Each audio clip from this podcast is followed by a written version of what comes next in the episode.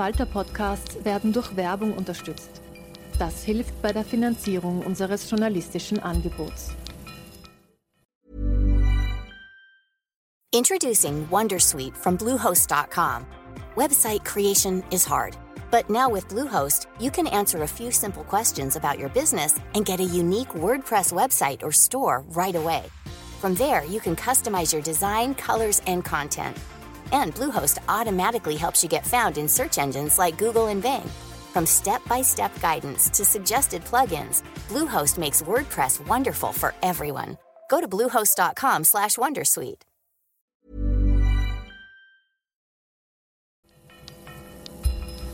Falter Radio, der Podcast mit Raimund Löw.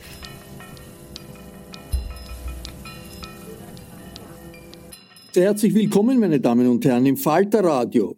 In dieser Sendung geht es um die katastrophale Entwicklung im Kaukasus. Aserbaidschan hat die mehrheitlich von Armeniern bewohnte Region Bergkarabach in einem militärischen Handstreich erobert. Die armenische Bevölkerung wird vertrieben. Es ist eines der schlimmsten Beispiele von ethnischer Säuberung in der jüngeren Vergangenheit. Bergkarabach gehört völkerrechtlich zu Aserbaidschan.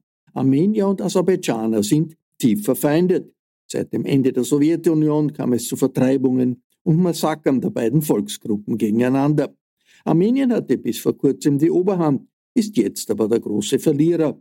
Russland als imperiale Ordnungsmacht ist geschwächt und schaut zu. Während Jahrhunderten war Bergkarabach armenisches Siedlungsgebiet. Hören Sie den Kaukasus-Experten Thomas de Waal von der Denkfabrik Carnegie Europe über das tragische Ende des armenischen Bergkarabach und die regionalen Machtverschiebungen in einem englisch geführten Gespräch mit Dessa Schischkowitz im Bruno Kreisky Forum. I think Nagorno-Karabakh uh, is over. Um, it lasted exactly 100 years and it's just ended. Yeah. What does it exactly mean? I mean, we had seen now about 100,000 people, Armenians, fleeing to uh, Armenia. Uh, is that sort of the big part of the Armenian population in the enclave. Who is left now? How how strong is the Azeri repression on the rest of them? Yeah, I mean, it's um, basically everyone has left. Ninety nine percent, I would say, of the population has left um, and has very little prospect at the moment uh, of going back. Um, there was the Azerbaijani military operation on September the 19th, which was the kind of final nail for them, the, the ending. Um, and um, I think not many civilians were killed, but a lot of soldiers were killed. The Azerbaijani army arrived on the scene, and um, the civilian population, you know, they I guess they feared for their lives. They knew that there was no future for them them in Azerbaijan as it currently exists, um, and then uh, they left. Um, so this is the end not just of 100 years of Nagorno Karabakh, which was a, a kind of autonomous region created in the Soviet times for the Armenians, but it's also potentially a much the end of a much bigger Armenian presence uh, in this region going back many centuries. Sort of, if we look at it historically, 1822, I think uh, this uh, particular region became part of the Russian Empire. So Russia has always been the power in the background, the power broker also, and also having an interest in a certain stability with like all these Caucasian republics, which were always potential unrest uh, hotspots. So, how does this play out for Russia now? Well, I mean, Russia obviously has been the traditional uh, kind of imperial overlord, uh, protector, and oppressor in this region. Um, but Russia has also disappeared at moments, um, and that's the moments when conflict has uh, erupted. So Russia is a kind of unreliable, has been an unreliable overlord for this region. So in the early 20th century, there was a lot of violence between 1918 and 21 when the mo- modern map of the, of, of the South Caucasus was basically formed by war. And that's when the Russian Empire had basically collapsed and, and the local uh, Armenians, Azerbaijanis, Georgians, Georgians, Abkhaz were kind of drawing the borders by force. Then the Russians came back, but in a kind of more different way, a Bolshevik international imperialist um, way um, and established and, and, reimposed order, but a kind of order from from above. Um, and then the Russians disappeared again in the late 1980s, as you know, with perestroika, um, formation of new independent republics when Nagorno Karabakh was disputed between Armenia and Azerbaijan, and that was obviously the trigger for the next war. And since then, Russia has been a kind of the most important outside actor, but also, again, unreliable, switching between both sides, making promises to both sides, selling weapons to both sides. Um, often a bit more with Armenia in the last few years, but suddenly we've seen this switch of allegiance. And the key thing why Azerbaijani forces were able to walk in basically the Nagorno Karabakh on September 19th was was a deal with Russia. The Russians basically stood aside. They had peacekeepers on the ground who did nothing. So it seemed to be agreed with Moscow in advance. This is basically a switch from Armenia to Azerbaijan to, to be to be. Can we see this as in the shadow of the Ukrainian war? Because it doesn't even really help the stability to let Azerbaijan take over Nagorno Karabakh. It will create more problems, of course, in the future. Or why is Moscow stepping aside at this point just because it's exhausted from the war effort in the Ukraine? I think Russia is, I think you're absolutely right. It's to do with the Ukraine war, a few things going on. Armenia increasingly frustrate, frustrated with Russia, Armenia increasingly democratic and not seeing Russia as a reliable or long term partner.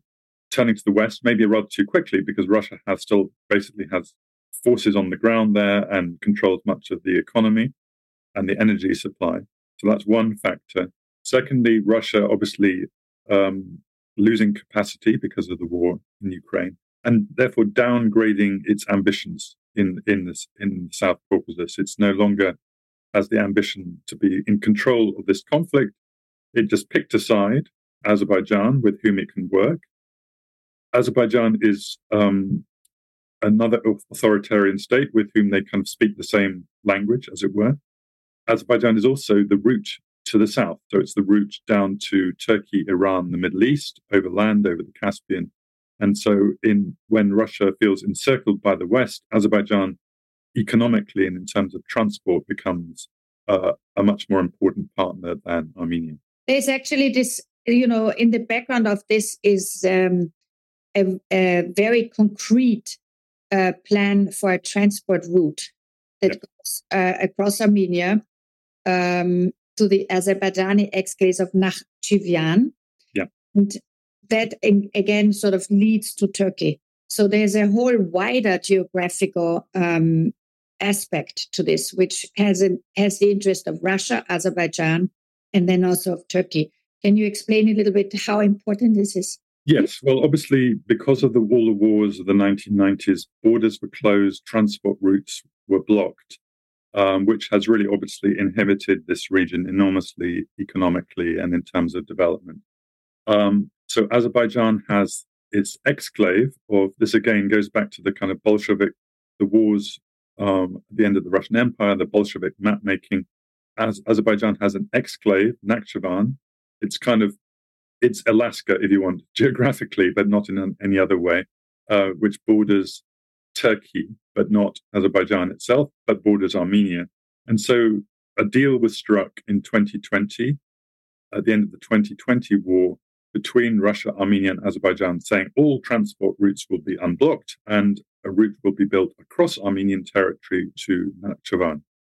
Now, the Armenians are not against this in principle, but they don't want to lose sovereign control of this route. What we're seeing uh, now is a kind of competition between two routes. We're seeing oh, the, well, two designs for the same route, shall we say? One in which Armenia keeps sovereign control, um, and um, it's a, it's part of a broader international route, which also involves opening the Armenia-Turkey border. It becomes a route between Central Asia, the Caspian, uh, and and Europe, which goes via Azerbaijan and Armenia, it's a kind of cooperative route. Or we're seeing a kind of Azerbaijani, Russian, Turkish kind of plan for this route, basically to have minimal Armenian controls, Russian border guards in guarding the route, um, which benefits those three countries um, is Russia's kind of route to the south. Uh, Azerbaijan connects to uh, Nakhchivan and Turkey, and Armenia has minimal control. So the West clearly now has a stake in this. They, they, they obviously want to see a more international route, but we're already seeing kind of quite threatening language um, from Azerbaijan to Armenia saying you must open this corridor uh, and implying on our terms. But the, the development of the Azeri president, Ilham Aliyev, uh, mm. for years, of course, is uh, autocratic. Uh, he's been in power for too long, as usual. Years, yeah. and um, so, how can we even, from the Western side, expect anyone to reach him and to influence him? So, what are the powers we would have to influence Azerbaijan itself if Russia maybe steps back a little bit, there might be a chance for that? Yes. Well, I mean, um, obviously, the international response to the takeover of Karabakh was, you know, critical, but not, you know, not super critical. This internationally was re- regarded as Azerbaijani territory. The Armenians too long had had refused to kind of negotiate properly with Azerbaijan. And so, although it was clearly, you know, in violation of this, an operation like this was clearly in violation of international law, you know, um, he's basically managed to achieve a, a fait accompli there, whether we like it or not. And I think it's a big tragedy personally. But obviously, if there's a threat to Armenian sovereign territory, this gets much more serious. This is, you know, analogous to Russia in Ukraine. So there's there's much more pushback uh, against this. And obviously, there's, as I said, there's an international interest in having this route being international and not guarded by the Russians. So I think we're seeing pushback on this issue um, against uh, Azerbaijani President Aliyev. Hopefully, there's no illusions that he's uh, a good faith partner who you can whose promises you can believe. Um, but um, but there's another factor we haven't yet discussed, Tessa, which is the fact that Armenia is under huge pressure at the moment. Will this, um, will Armenian Prime Minister Nikol Pashinyan actually survive? And of course, if he doesn't, it makes becomes much easier for Russia uh, and Azerbaijan here. So, how how how serious is this threat to his own uh, political survival, and what would happen if he doesn't? Right. Well, we're, obviously, we're talking about a populist leader who came to power in 2018 on a peaceful so-called revolution, uh, Velvet Revolution, uh, a kind of Armenian Zelensky in a way, a kind of rather maverick figure, a bit of a loner, a very good communicator, but not a professional politician really, um, who's made many, many mistakes, particularly over the Karabakh issue.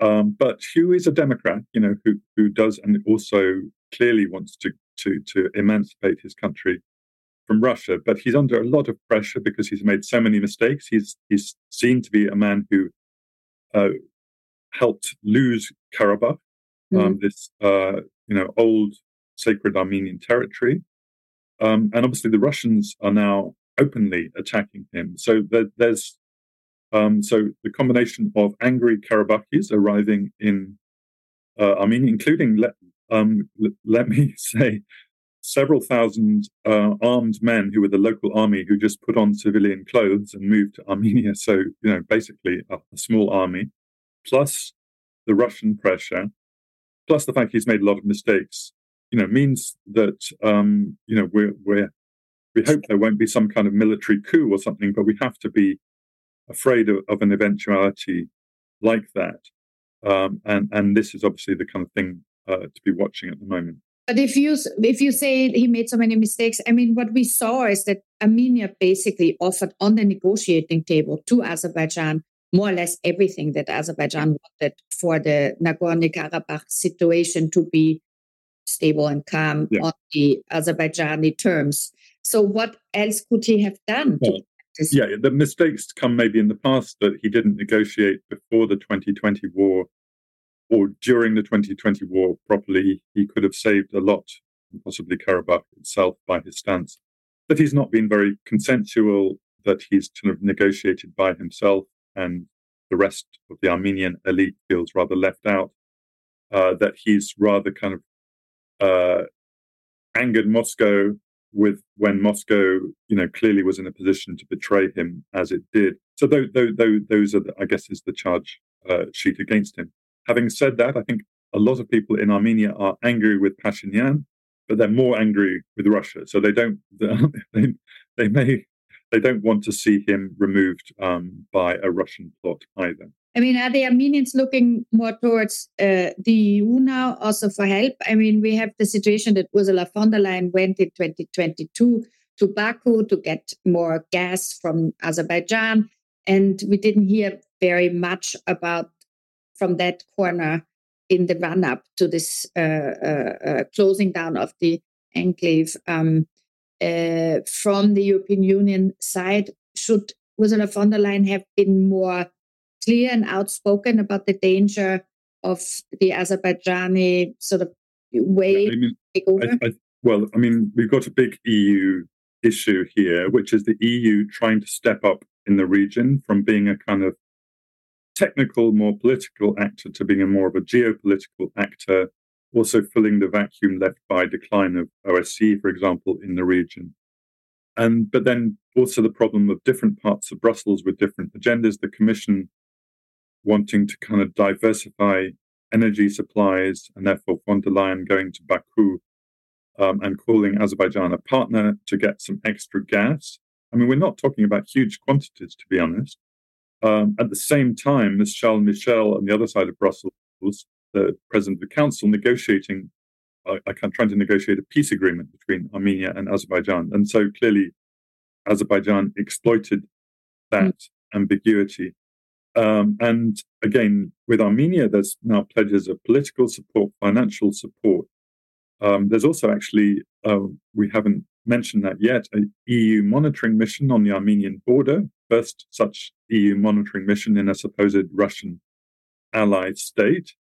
Um, but clearly, the EU, you know, it's not, um, it's still basically a political and soft power actor more than it's a geopolitical actor. It moves more slowly. Um, the things it can offer to Armenia are more long term, whereas what Armenia needs obviously is, is short term stabilization. Well, in one of the articles you know recently, of course, wrote uh, a lot about uh, the mm situation in Nagorno Karabakh, and you had um, a clear call in uh, your article for Carnegie that uh, the EU must do more so I wonder, as you now explained, there's of course different interests which are contradicting. As usual, you have to pick also who is the bigger enemy if you want to supply the European Union with gas.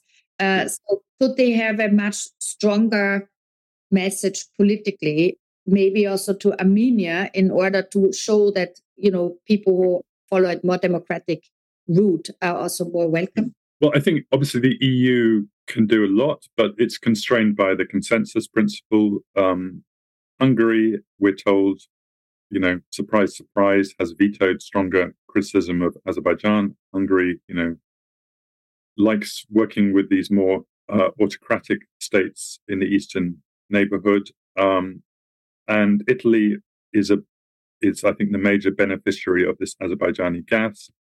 Um, although Italy has also condemned uh, Azerbaijan. Um, but you know, France is a big supporter of Armenia. So, uh, but I think it, it, So the EU can do more institutionally, but I think we're we're looking at member states, in particular Germany, which I think is having a big rethink on its Caucasus policy, um, to be the ones to, to, to step up here. Introducing WonderSuite from Bluehost.com. Website creation is hard. But now with Bluehost, you can answer a few simple questions about your business and get a unique WordPress website or store right away. From there, you can customize your design, colors, and content. And Bluehost automatically helps you get found in search engines like Google and Bing. From step-by-step guidance to suggested plugins, Bluehost makes WordPress wonderful for everyone. Go to bluehost.com/wondersuite. What would they? Where do you think Germany can play a role there? Well, I think Germany can be a, a one to offer more, certainly more financial support to Armenia, political support. We could, you know, maybe. Um, I think the conversation has started about a EU membership perspective, but obviously that's a long conversation. Um, you know, and but then US is also clearly a big actor here. So I think that the, what we're to watch for Armenia is one support for Pashinyan as much as you can give it to someone who's under this kind of pressure, and um, also um, trying to internationalize this uh, discussion about the transport routes. Mm. away from Russia and Azerbaijan. Yeah. Um, the, the most concern, of course, we should always have is for the civilians that uh, had to flee. And um, it's really pressing on our own conscience to think that this collective uh, trauma that the Armenians, of course, have since 1915 and the genocide attempt uh, by Turkey towards the Armenians is sort of, of course, with a, a, development like this now just being really rekindled and brought brought back to all these Armenian families who are now sitting thinking that it's always them who are being persecuted. Right. Yes, no. I mean, obviously, there's a massive trauma in Armenian collective identity, which is the 1915 genocide, when you know um, a million or so, maybe more Armenians were killed, and, and the rest fled their homes in what's now eastern, central eastern Turkey. Um, but I think we have to be careful when it comes to Azerbaijan, which was not part of that, which was part of the Russian Empire at the time, where it was very much more 50 50, a war between two nations. Um, and I think Azerbaijan also has its trauma because at the hands of the Armenians, because the war of the 1990s was was terrible on both sides. But the, the bigger losers there were Azerbaijanis, who uh, more than half a million of whom fled their homes. And so Azerbaijan, 20 years, lived with this collective trauma. Both sides, of course, you know, the, the sad thing is that neither side healed their trauma. The only the way they healed it was by revanchism, was going back, was resorting to violence, as we saw in, in the case of Azerbaijan.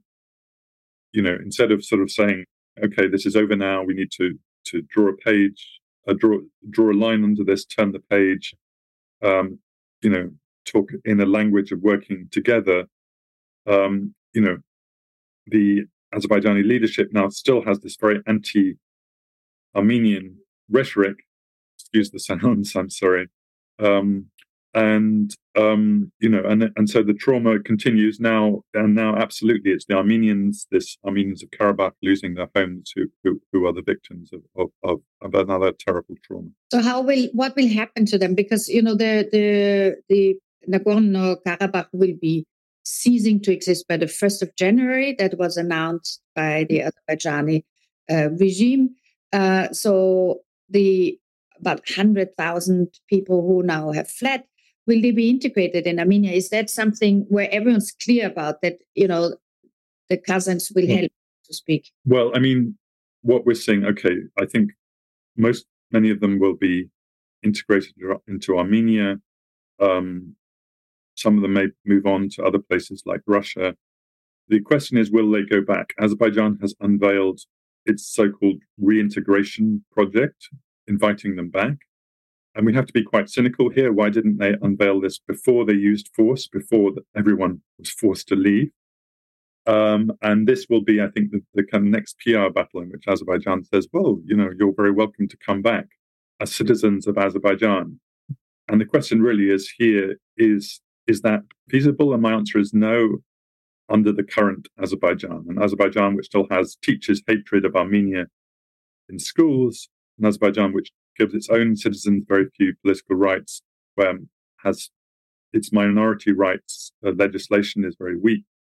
Um, Azerbaijan, which has this big vertical power under the president, this is not a place where um, Armenians will feel safe uh, to live. Um, and and you know most much of the population there has never lived under as uh, independent Azerbaijan. The last time they lived in what was Azerbaijan, it was actually the Soviet Union. Do we have to fear that that they can't be integrated? I mean, is the population in Armenia? I mean, they, they, they are Armenians. Um, I'm sure they will integrate in in in some way or another. I don't think you know that it will be difficult, but I don't think you know they're not. They are they are, after all, ethnic Armenians. I think I think Armenia will will manage that, um, but I think there's still political instability as a result of this very angry group of people uh, you know, who feel that the Armenian government let them down. Das Gespräch von Tessa Schischkowitz mit dem Kaukasus-Experten Thomas de Waal fand am 6. Oktober 2023 statt. Beim Kreisky-Forum bedanke ich mich sehr herzlich für die Zusammenarbeit. Ich verabschiede mich von allen, die uns auf UKW zuhören. Über die großen Entwicklungen in der internationalen Politik finden Sie Analysen und Reportagen im Falter. Ich empfehle daher ein Abonnement des Falter. Alle Informationen gibt es im Internet unter der Adresse abo.falter.at. Ursula Winterauer hat die Signation gestaltet, Philipp Dietrich betreut die Audiotechnik im Falter. Ich verabschiede mich bis zur nächsten Folge.